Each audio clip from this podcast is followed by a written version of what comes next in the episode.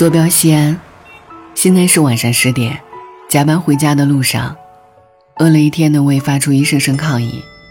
突然想起我妈经常在我耳边的唠叨：“你呀，小米粥，你说教你多少回了，你就是不学着。哎，你说说你，啥时候能让妈省省心呢？”是啊，出来工作已经快十年了，不在爸妈身边也已经快十年了。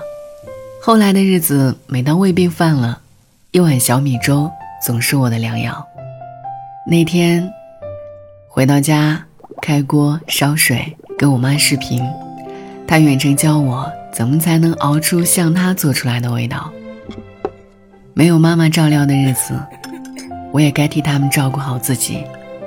我喝着那一碗热乎乎的小米粥，心和胃都是暖的。